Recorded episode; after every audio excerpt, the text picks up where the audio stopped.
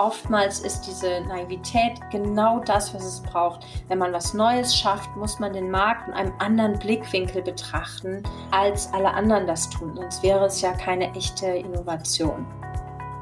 HSG Alumni Entrepreneurs, der Podcast mit erfolgreichen Unternehmerinnen und Unternehmern aus dem Alumni-Netzwerk der Universität St. Gallen. Hallo und herzlich willkommen zur neuen Episode des HSG Alumni Entrepreneurs Podcasts. Mein Name ist Niklas Etzel, ich bin euer Podcast-Host, HSG Alumnus und Co-Founder von Xperify. Bei Xperify schaffen wir eine neue Form authentischer Produkterlebnisse, in dem unentschlossene Kunden mit echten Produktbesitzern in der Umgebung verbunden werden. Unternehmen und ihre Produkte werden so auf einen Schlag überall erlebbar und die ganze Welt zum Showroom. Bei unserem heutigen Gast muss ich aufpassen, dass nicht allein die Einleitung unser Zeitlimit überschreitet. In Kürze, wir haben eine Serial Entrepreneurin zu Gast, die nach dem Studium an der HSG und einem Master am MIT ihr erstes Unternehmen S-Fox gründete und für 125 Millionen US-Dollar verkauft hat. Um dann mit Pixability ein weiteres Unternehmen zu starten, das Werbetreibenden hilft, ihre Kampagnen auf Kanälen wie YouTube zu optimieren und mittlerweile 100 Mitarbeiter und unter anderem Puma und Swatch zu den Kunden zählt. Sie wurde als Most Powerful Woman in Tech und Immigrant Entrepreneur of the Year in ihrer Zeit in den USA ausgezeichnet. Mittlerweile ist sie wieder in die Schweiz nach St. Gallen zurückgekehrt und bereichert die Startup-Landschaft mit Julie Health, ein Unternehmen im Health das Menschen mit chronischen Krankheiten hilft, ihre Gesundheitsdaten zu vernetzen und daraus Informationen abzuleiten, um Beschwerden gezielt besser zu managen. Ihre geballte Startup-Expertise setzt sie auch als Investorin ein. Seit einem Jahr tritt sie im Fernsehen für das breite Publikum als Investorin bei Die Höhle der Löwen auf. Ihr seht also, ein wahrer Erfahrungsschatz erwartet uns in diesem Podcast. Lass uns nun darin eintauchen. Herzlich willkommen, Bettina Hein. Hallo Niklas, freut mich, dass ich dabei sein darf. Ja, freut mich auch sehr, dass du heute die Zeit nimmst und deine Erfahrung teilst. Bettina, die Intro hat gezeigt, du bist Serial Entrepreneur, Vollblutunternehmerin mit Leib und Seele. Dein Weg dreht sich um Startups. Ist das schon immer so gewesen oder an welchem Punkt hast du gemerkt, hey, ich möchte ein Unternehmen gründen, statt mich für eins zu bewerben? Ich bin ja 1993 nach St. Gallen an die HSG gekommen und ursprünglich dachte ich, dass ich mich so über die einzelnen Karrierestufen hocharbeiten muss und dass ich dann erst was Unternehmerisches machen könnte. Aber ich habe relativ bald gemerkt bei meinen Praktika, die ich gemacht habe, dass ich immer Befreiungsfantasien hatte. Ich habe ganz tolle Leute kennengelernt und die haben mir als Praktikantin immer anvertraut, was sie alles machen könnten, wenn nicht der blöde Chef da wäre, was alles man machen könnte und toll und hier folgende Ideen. Und ich habe immer gedacht, wenn ich dann mal ins Berufsleben eintrete, dann werde ich all diese Leute irgendwie zu mir holen und wir machen was ganz Tolles draus. Und dann habe ich direkt nach meinem Abschluss habe ich ein Praktikum bei McKinsey gemacht, weil ich dachte, das ist so prestigeträchtig. All meine Freunde waren, was, das kannst du machen, super, super. War ein bisschen skeptisch, aber ich habe es dann doch gemacht und es waren die furchtbarsten zehn Wochen meiner beruflichen Karriere. Ähm, ich habe es extrem gehasst ähm, und habe dann gemerkt, ich kann nicht Slides für die Schublade machen. Ich kann auch nicht wie andere irgendwie zu einer Investmentbank gehen und da mit dem Cutthroat-Klima umgehen. Und habe dann halt einfach gemerkt, dass mich mein Background geprägt hat. Also bei mir in der Familie hat niemand einen 9-to-5-Job gehabt. Meine Eltern sind Freiberufler, beide Apotheker. Äh, meine Großmutter war Apothekerin, meine andere Großmutter hatte ihren eigenen Tante-Emma-Laden, mein Großvater hat hatte einen coolen Großhandel, der andere Großvater war Erfinder und Chemiker. Also irgendwie war das für mich quasi fast selbstverständlich, dass man irgendwie wirklich das, das Heft in die Hand nimmt und was eigenes macht. Und ähm, ich habe damals dann nach meinem Abschluss und nach diesem McKinsey-Praktikum habe ich noch mein, mein Zweitstudium fertig gemacht. In Konstanz habe ich noch Jura studiert und dann wusste ich nicht, ob ich mich trauen soll. Ich hatte ja an der HSG Start gegründet und wusste nicht, kann ich mir das jetzt zutrauen? Und ich hatte damals einen Freund, Andreas Göldi, und der hat mich wirklich stark ermutigt. Der war schon Unternehmer und hat in St. Gallen Nemix gegründet und hat mich ähm, sehr stark dabei unterstützt. Und dann bin ich durch Kollegen, die mit mir Start gegründet haben, so in der ersten und zweiten Generation von Start dabei waren, die haben mich dann rekrutiert für ihre neue Plattform, die Brains to Ventures hieß. Und gesagt, okay, Bettina, walk your talk. Du musst jetzt, du predigst immer Entrepreneurship, jetzt musst du dich da für unsere Plattform anmelden, wo wir irgendwie Gründer mit Startups, also potenzielle Gründer mit Startups verknüpfen.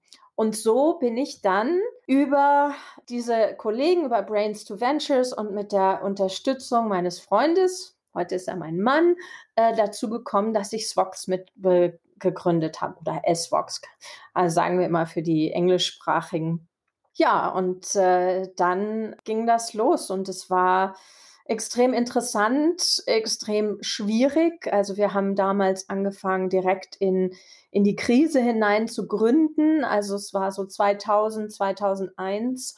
Und ähm, als allererstes, wir waren im Telekom-Bereich tätig, war erstmal die ganze Telekom-Blase geplatzt und unser Geschäftsmodell war wie weggefegt. Also es war, äh, ich habe so richtig, richtig unten durch müssen bei dem Ganzen.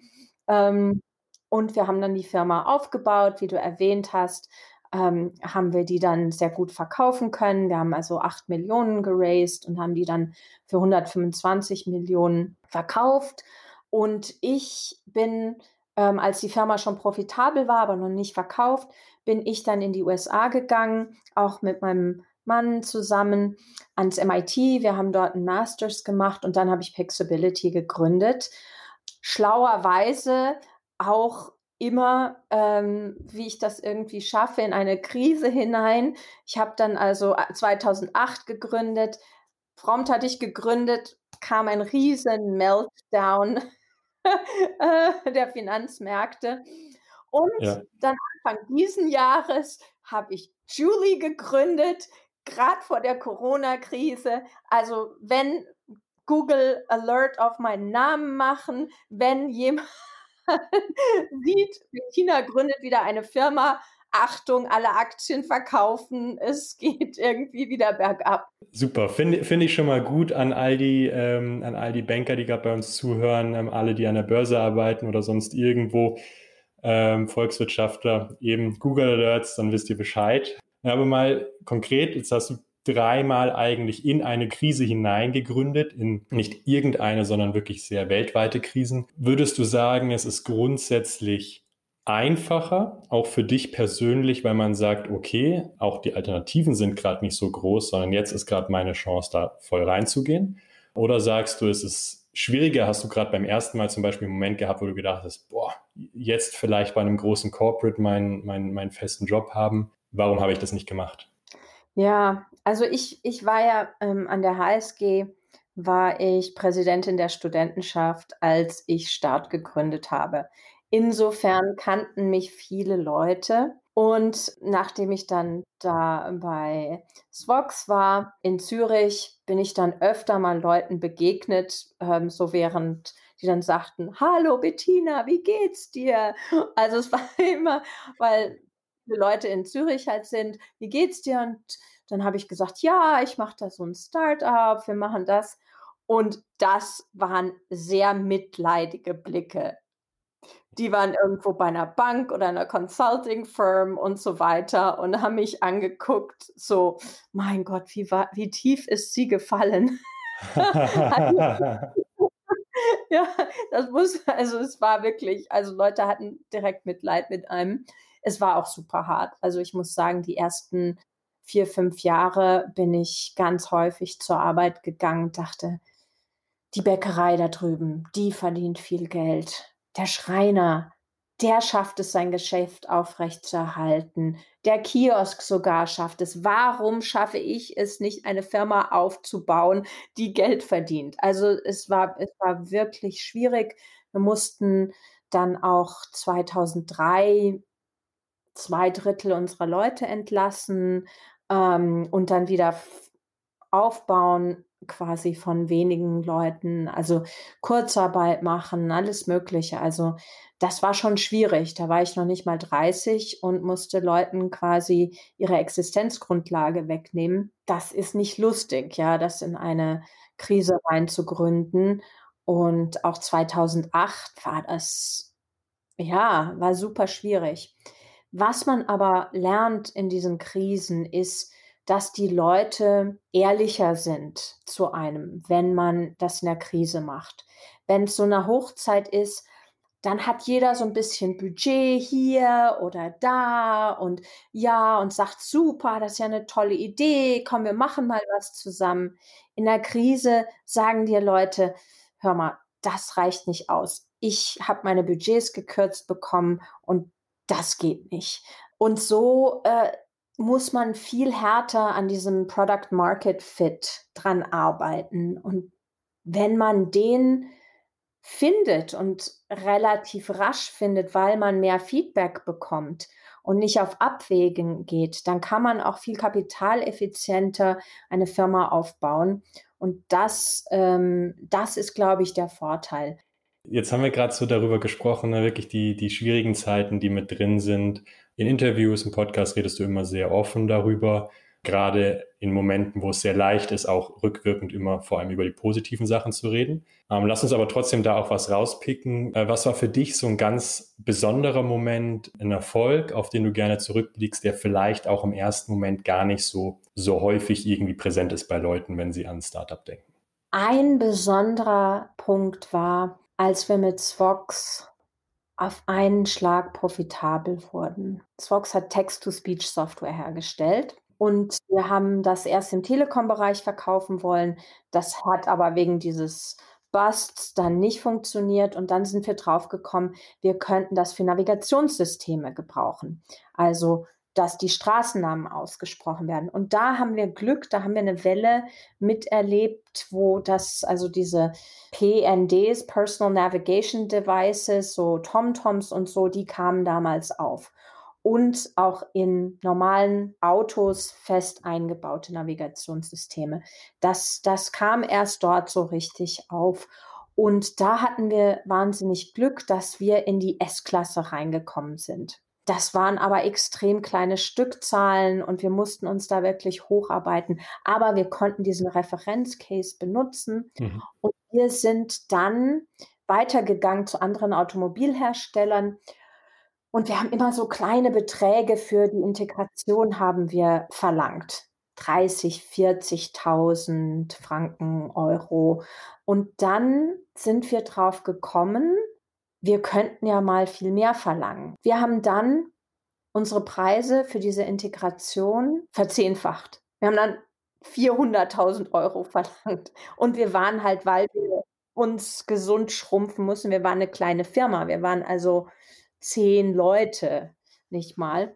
Und wir waren quasi damit auf einen Schlag profitabel.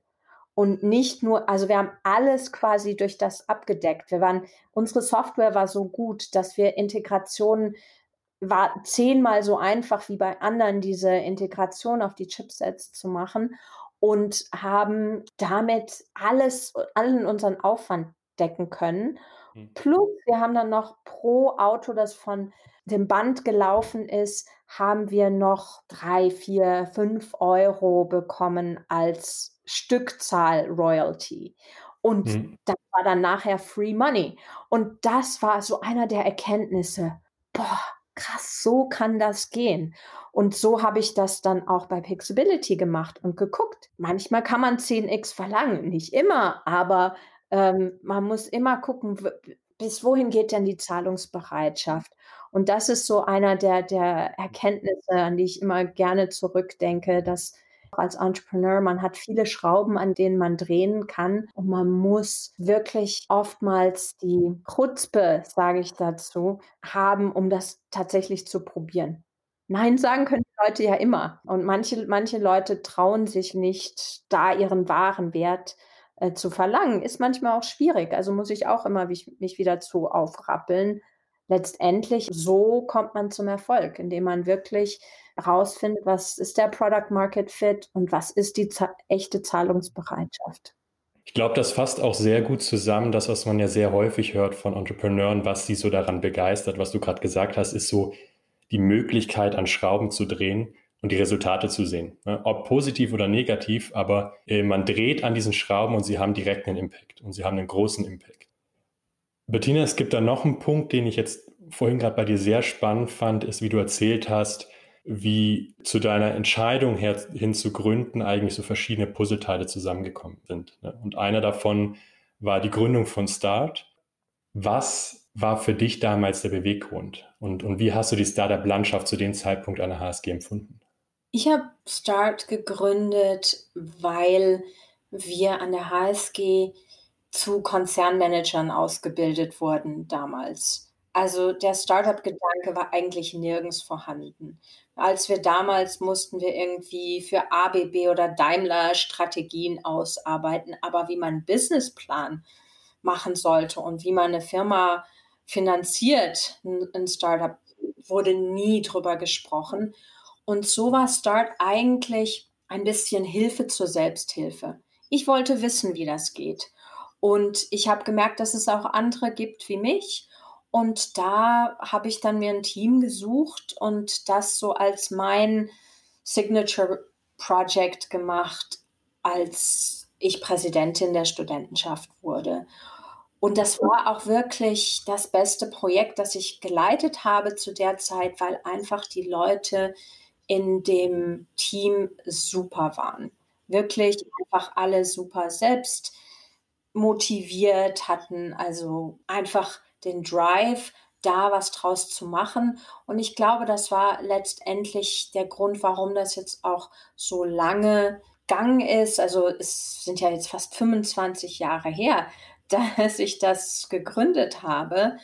Und ähm, ja, wir haben auch natürlich, glaube ich, den Zeitgeist getroffen. Also 96, da war so ein bisschen das mit dem Internetboom konnte man schon ein bisschen spüren. Und ich bin irgendwie von meinem Naturell her auch immer recht vorne dabei mit den Trends, mit den neuen technischen Sachen, die aufkommen. Bin da immer sehr neugierig. Was gibt es Neues? Wie beeinflusst das unsere Welt? Und ja, so ist das zusammengekommen damals. Und wie hat eure erste Aktivität da ausgesehen? Also mittlerweile haben wir unter anderem den Start Summit mit tausenden Teilnehmern da riesig jedes Jahr. Wie habt ihr das so gestartet? Also mittlerweile haben die ja, was weiß ich, 4000 Teilnehmer. Wir haben damals mit 150 Teilnehmern gestartet.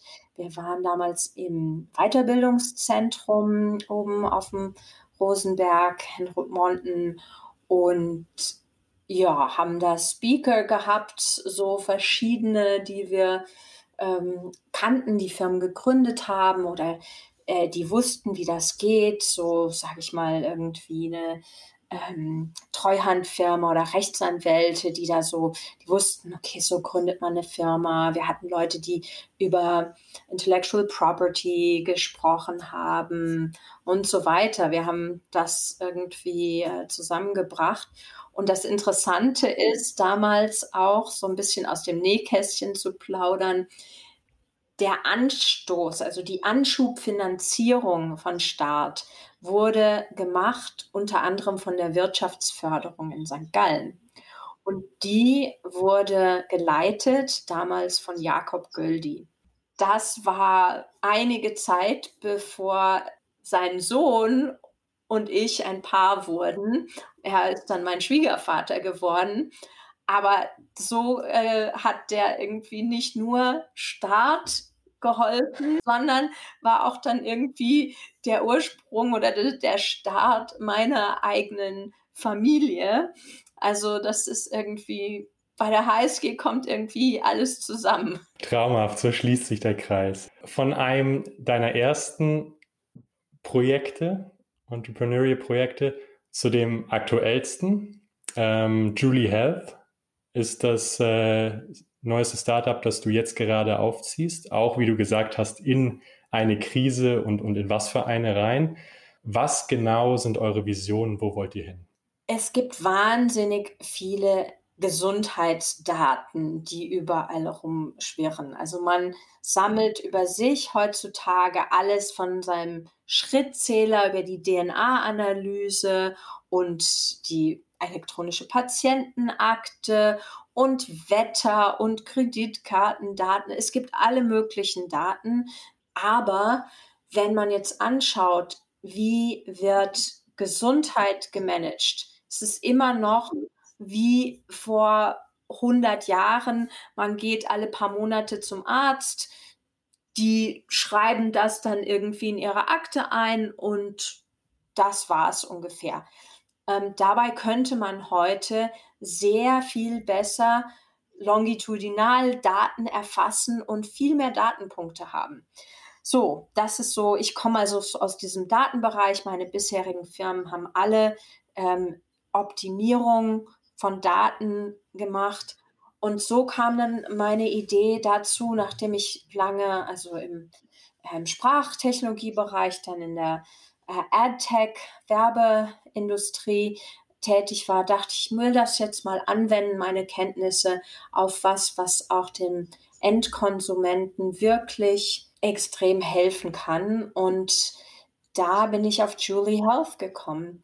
Ähm, wir nehmen all diese Daten, bringen sie zusammen und jemand kann dann seine chronische Krankheit mit dieser App zusammen managen. Und wir haben uns als Team einmal live getroffen vor dem Lockdown und seitdem machen wir das eigentlich völlig remote.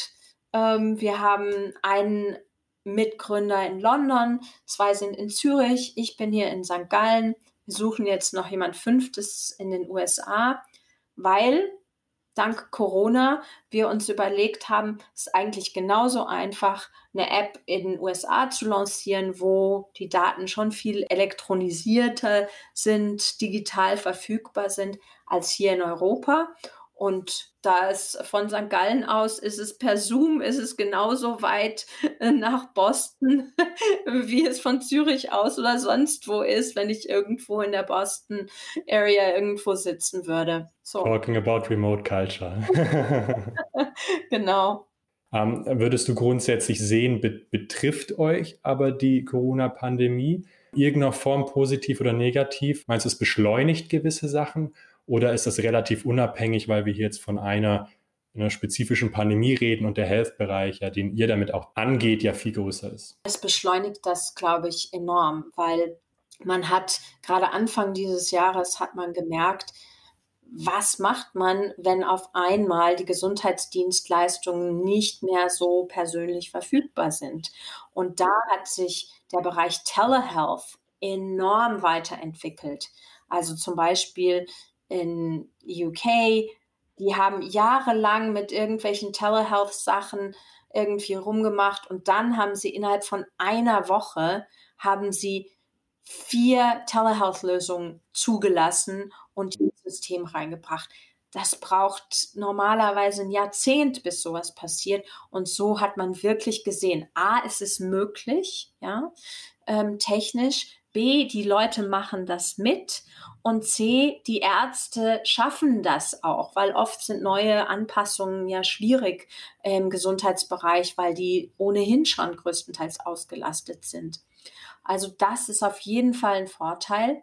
Und dann das, was ich vorher erwähnt habe, das mit dem Remote-Sein, das ist für uns äh, natürlich auch super. Ich war eher so ein One-Building-Company-Typ lange und habe nicht so viel von Remote gehalten.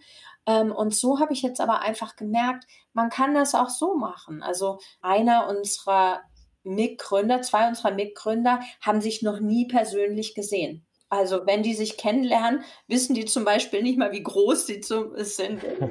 Man sieht sich ja immer nur vom Oberkörper Körper. Und ähm, ja, also das ist, das ist faszinierend, wie das doch funktioniert. Und ich glaube, das bewegt nachhaltig unsere Arbeitswelt. Und für mich als Mutter von zwei Kindern im Grundschulalter hat es auch viele Vorteile. Es ist jetzt so, dass es nicht mehr so schlimm ist, wenn mal ein Kind reinkommt, wenn man irgendwie auf einem Zoom ist. Oder ich bin halt, mache Homeoffice gezwungenermaßen und dann kommen halt die Kinder mal nach Hause, weil sie wissen, Mama ist da. Ich habe meine Turnsachen vergessen. Ich kann also nach Hause kommen. Ja. Also, da, da gibt es schon Vorteile, ja, ich jetzt einfach schätzen gelernt habe. Du sprichst da gerade mit dem Thema auch Familie noch einen Punkt an, ein Thema, für das du dich auch ähm, sehr gezielt und überzeugt einsetzt. Ähm, das ist Female Entrepreneurship. Ähm, weibliche Entrepreneure und Frauen in Führungspositionen bei Startups sind weiterhin sehr rar. Ähm, von dem, was ich gesehen habe, je nachdem, wo man da schaut, äh, gerade im Tech-Bereich haben wir, glaube ich, irgendwas zwischen 15 und 20 Prozent Gründerinnen in, in Startups. Was ist aus deiner Erfahrung heraus, was sind deiner Meinung nach die größten Baustellen, die wir da haben? Also ich muss zunächst sagen, es hat sich schon einiges getan. Also als ich damit anfing, im Tech-Bereich Firmen zu gründen, 5% höchstens. Ich kannte, als ich meine erste Firma gemacht habe, vor jetzt 20 Jahren, kannte ich keine einzige andere Gründerin im Technologiebereich in der gesamten Schweiz. Ich kannte keine. Und dann bin ich ja unter anderem aus, aus dem Grund, aber auch anderen bin ich in die USA gegangen. Und da war ich erstaunt, wie viele Frauen es, es gab. Also das waren sicher 10 oder 15 Prozent. Und auf einmal ähm, merkte ich, wow, ich habe hier Rollenmodelle, ich habe Leute, die meine Mentorinnen sein können. Das war wirklich, also ich habe das immer als Disneyland für Female Entrepreneurs bezeichnet. Und ich habe dann auch eine Networking-Gruppe gegründet, die CEOs heißt, wo wir uns getroffen haben. Ich glaube, die Baustellen sind verschiedene. Also eine ist natürlich die Pipeline. Wie viele Frauen gehen in technische Berufe ähm, im Vergleich zu Männern? Äh, dann ist eine weitere Baustelle, dass man mhm, die Vernetzung, ja, also dass, dass wenn man jetzt jemanden sucht für irgendwas, schaut man beim eigenen Netzwerk, ob man jetzt Mann oder Frau ist, aber bei Männern sind es halt häufig andere Männer, die werden dann quasi nachgezogen. Man gibt sich nicht so die Mühe, auch noch mal mehr zu suchen nach Kandidaten aus anderen Bereichen, ja, also häufig sind das einfach alles weiße Männer. Und dann ist noch eine dritte Baustelle, das Selbstvertrauen. Ich habe vorhin erwähnt, ich habe mich nicht so getraut. Ich habe mich noch nicht fähig gefühlt, als ich das als junge Frau machen wollte. Ich dachte, ich muss mich hocharbeiten, ich muss meine Sporen abverdienen, also ich muss da wirklich äh, was machen. Und wenn, ich habe halt Männer in meinem Umfeld gehabt, die gesagt haben, Momol, du kannst das, ja, das, das geht. Aber das hat nicht jede.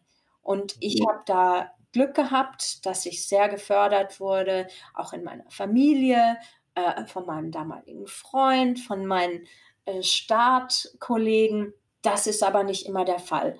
Ich merke das jetzt auch. Ich habe eine Tochter, die ist neun, habe einen Sohn, der ist sechs. Und bei der Tochter muss ich immer schauen, dass sie sich genug zutraut. Beim Sohn ist es so, wenn der einmal was irgendwie gut gemacht hat, dann sagt er, I'm a God, ich bin der Experte, ich bin super da drin. Einmal gemacht und der wird ja von mir um einen Mann erzogen. Äh, wirklich, also Feministen sind wir ja. Und das ist also unglaublich, wie das schon in so einem jungen Alter der Fall ist. Man muss also Frauen mehr unterstützen, ihnen mehr Zuspruch ähm, geben und sagen, du kannst das, ähm, weil wenn das dann mal der Fall ist, dann sind Frauen genauso erfolgreich in diesem Bereich. Sie erzielen oftmals bessere Resultate, weil sie extrem hart daran arbeiten und sich nicht für die Allerbesten halten. Man braucht im Unternehmertum auch eine gewisse Bescheidenheit zu wissen, was kann ich nicht, woran muss ich arbeiten und man muss die Arbeit reinstecken. Also ich glaube, dass, dass Frauen an sich auch die besseren Entrepreneurs sein können, ähm, weil sie das irgendwie inhärenter verstehen. Hast du in deiner Laufbahn selber auch konkret Momente erlebt, wo du gemerkt hast, dass da ein Bias drin ist, dass da Unterschiede sind? ja. Gewisse Hürden, die da waren? Absolut, ja klar. Weil das ist die bessere Frage nicht ob, sondern ob du einen, einen, Moment hast, den du teilen kannst, ja.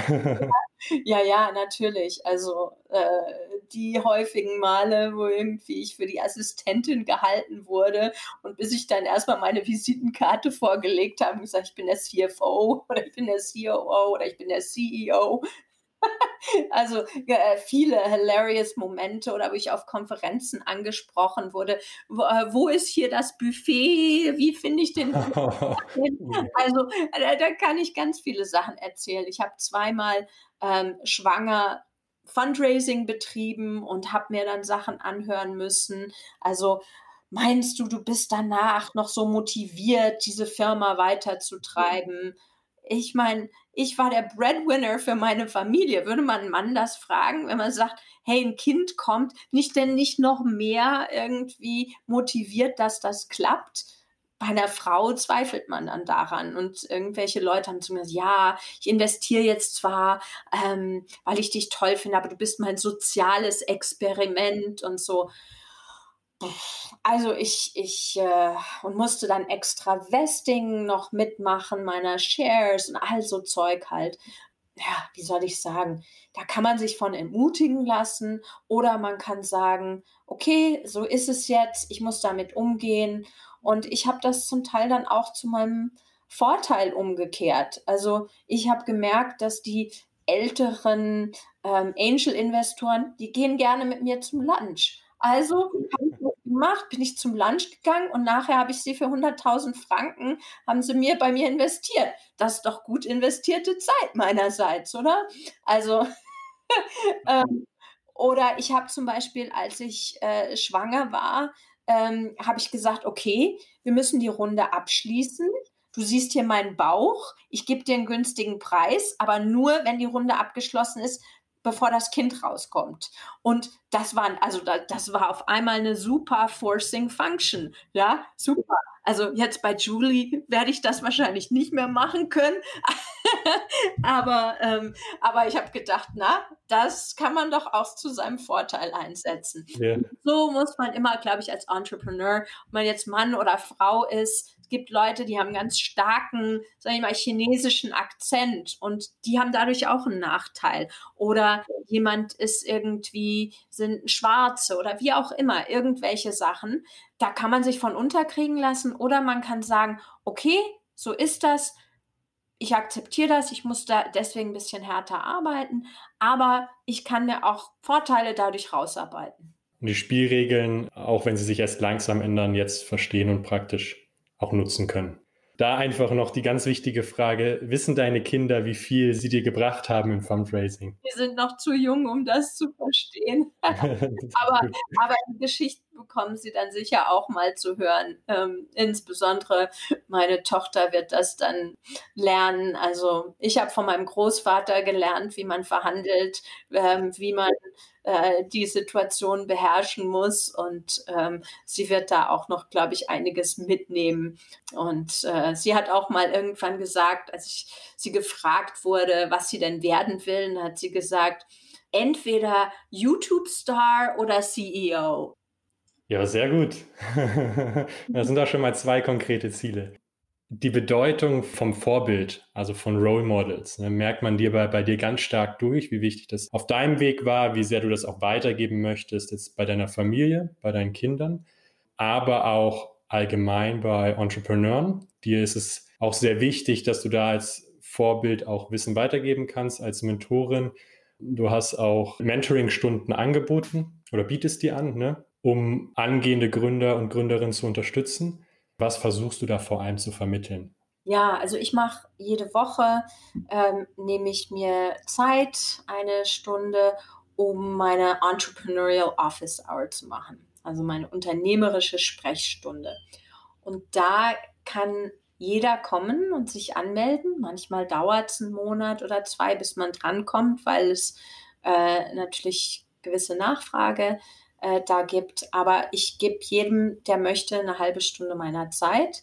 Und die können mir Fragen stellen, zu was auch immer, zum Marketing, zur Rekrutierung, zum technischen Bereich, zur Finanzierung, was äh, so im Moment sie Hilfe mit brauchen. Und ja, das wird rege genutzt. Ich mache das schon seit über zehn Jahren und für mich ist das so ein bisschen mein soziales Engagement. Ja, ich nenne das mhm. Mein Community Service. Ich bin wirklich Vollblutunternehmerin, nicht nur in dem Sinne, dass ich das selber mache, sondern dass ich das auch fördern will. Und das ist zum Beispiel auch der Grund, warum ich bei der Höhle der Löwen mitmache. Es geht mir darum, das Wissen über Entrepreneurship an möglichst viele Leute weiterzugeben, um diesen Wirtschaftsfaktor Unternehmensgründung zu fördern. Weil mein Ziel ist es, selber 5000 Arbeitsplätze in meiner Karriere zu schaffen, zusammen mit meinem Mann, aber auch in der ersten und zweiten oder dritten Ableitung solche Arbeitsplätze mitzuschaffen, indem ich Leute unterstütze. Das ist super spannend, dass du über diese Definition gehst. Es ist mir auch aufgefallen bei deiner Vorstellung bei Die Höhle der Löwen, ähm, bei diesem Kurzvideo, dass du auch bei den bisherigen Unternehmen sehr häufig über die Anzahl der, der Arbeitsplätze, die du geschaffen hast, sprichst, ne, versus jetzt einfach über praktisch äh, den Umsatz oder ähnliches.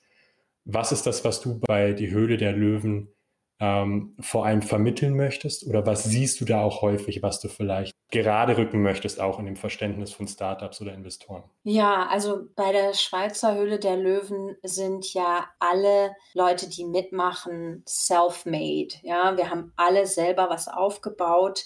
Wir wissen, wie hart das ist und dass man da wirklich unten durch muss uns allen ist es ein Anliegen, das weiterzugeben. Also für mich ist das wirklich Volks, Bildung. Das ist in einem unterhaltsamen Format verpackt, aber es geht wirklich darum, Leuten beizubringen, wie mache ich das? Wie stelle ich meine Firma vor? Wie kann ich die finanzieren? Und auch den Leuten Mut zu machen, dass das tatsächlich klappen kann. Dass da alle möglichen Ideen kommen und man strengt sich an und man hat eine relativ große Chance darauf, dann auch Investment zu bekommen. Das ist spannend, auch den, so den Mut zu transportieren. Ich glaube, das ist was, was bei einem Startup, man wagt sich in was Ungewisses auch immer das Schwierigste ist. Ich habe ein Interview von dir gelesen, wo du über den Start bei Die Höhle der Löwen gesprochen hast und auch Skepsis und Sprüche, die man häufig bekommt, wenn man was Neues startet. Ob jetzt Die Höhle der Löwen oder Startups im Bereich von, dass du dann als Servela-Prominenz praktisch bei der Euma auftreten kannst. Ähm, und deine Antwort war, ja, dass du sehr gerne äh, zur Euma gehst und dass du es sehr gerne machen würdest. Also dieser, dieser Witz und auch die gewisse Abgeklärtheit dem gegenüber. Was ist für dich wichtig als Gründer oder Gründerin an Eigenschaften dazu haben und was würdest du jemandem mitgeben, damit man wirklich sich nicht von solchen äußerlichen äh, Einflüssen zu sehr klein machen lässt? Ich sage immer, es braucht eigentlich nur drei Sachen, um ein erfolgreicher Entrepreneur zu sein. Die erste Komponente ist Naivität. Wenn man wüsste, was auf einen zukommt, würde man erst gar nicht damit beginnen, weil es ist schwierig, man muss hart arbeiten, aber oftmals ist diese Naivität genau das, was es braucht. Wenn man was Neues schafft, muss man den Markt von einem anderen Blickwinkel betrachten, als alle anderen das tun. Sonst wäre es ja keine echte Innovation. Das zweite ist Chutzpe, also diesen Mut, sich zu präsentieren, sich vor Leute hinzustellen und sagen, hier bin ich, das ist das, was ich gerne von euch hätte, hier ist meine Idee und auch diese Angst auszuhalten, ja, ich wär, es könnte wirklich sein, dass ich da abgeschmettert werde. Und das passiert auch. Aber öfter als man denkt, wird dieser Mut belohnt. Und das dritte ist wirklich das Durchhaltevermögen das ist extrem wichtig, weil es dauert immer drei, vier, fünfmal so lang, wie man eigentlich denkt, kostet immer doppelt so viel und man muss das aushalten können, dass es auch sehr viel auf und ab geht in der Zeit. Also wir nennen das immer den Entrepreneurial Roller Coaster. Die Achterbahn, es geht hoch und runter und manchmal sehr schnell. Innerhalb des gleichen Tages hat man Riesenerfolg oder auch ein Riesenmisserfolg. Und da muss man relativ gut geerdet sein, dass man das durchhält. Und das glaube ich, dass, dass man das auch lernen kann. Aber man muss, und vor allem, wenn man weiß, äh, was da kommt, dass man sich darauf gefasst macht, dass das jetzt nicht irgendwie man schnell mal in 18 Monaten was aufbauen kann und das dann für eine Milliarde gekauft wird. Das mhm. denken ja Leute naiverweise mal. Also ich denke immer, ähm, wenn ich eine Firma anfange, zehn Jahre wird das dauern. Wirklich konkreter Input. Danke dir dafür. Bettina, ich hätte noch hunderte Fragen gerade, neigen uns aber leider dem Ende des Podcasts entgegen. Für all den Zuhörern, die es gleich geht wie mir, die nämlich auch noch 100 Fragen haben, wie kann man dich am besten erreichen? Ja, also man kann mich per LinkedIn anschreiben, man kann sich an mich wenden. Also wenn es um die Sprechstunde geht, kann man mir schreiben unter bettina at bettinahain.com. Äh, und wenn es um Julie geht, kann man mir unter b at julie, J-U-L-I, Co schreiben ich freue mich immer, neue Konzepte kennenzulernen, neue Unternehmer kennenzulernen. Und ähm, ich habe persönlich auch viel davon, dass ich so immer am Puls der Innovation bleibe. Also ihr habt es gehört, ihr habt jetzt damit äh, zwei E-Mail-Adressen, wie ein wirkliches Vorbild, Role Model, die Erfahrungen wirklich aufsaugen könnt. Nutzt es. Bettina, dir vielen, vielen Dank für deinen Input, für all die ähm, spannenden Einblicke, auch ehrlichen Einblicke bin sehr gespannt, wie es bei dir weitergeht, wie es auch bei euch mit Julie Health weitergeht. Ich wünsche euch ganz viel Erfolg dafür. Danke für das Gespräch. Danke dir, Niklas. Danke, dass ich dabei sein durfte. Auch ich freue mich natürlich über Feedback von euch und Fragen, falls es welche gibt. Gerne über LinkedIn oder an niklas.etzel.hsgalumni.ch. Ihr kennt das. In diesem Sinne, vielen Dank fürs Zuhören und bis zum nächsten HSG Alumni Podcast.